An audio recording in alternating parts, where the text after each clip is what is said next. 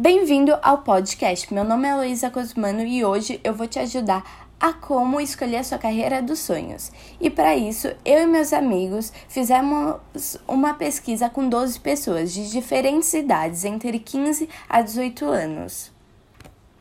E a gente perguntou qual área eles querem seguir, se é humanas, biológicas ou exatas. E a maioria disse que é humanas e a minoria biológicas. E com isso a gente acabou perguntando também como seria a adaptação deles se tivessem que morar sozinhos durante a faculdade. E eles falaram que demoraria um pouco para se adaptar, mas iriam ir super bem. E para você escolher a sua faculdade dos sonhos, você precisa pegar o que você gosta de fazer e o que você é bom e juntar as duas coisas. E para planejar a sua carreira, você precisa analisar os pontos negativos e os pontos positivos. E não se esqueça: se você quer sair bem e entrar na carreira dos seus sonhos, é preciso estar sempre de olhos abertos. E um exemplo muito claro disso é em direito.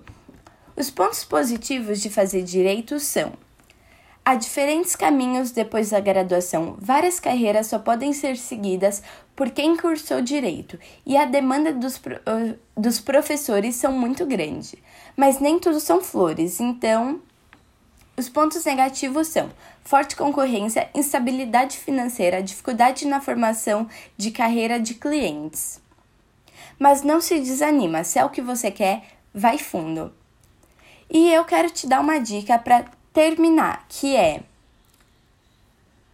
Hum, então, preste atenção. Podemos acabar tendo uma quebra de realidade e descobrirmos o que queríamos, na verdade, não é o que realmente tínhamos vontade. Então, nunca deixe de lado os pontos negativos, eles podem te ajudar muito.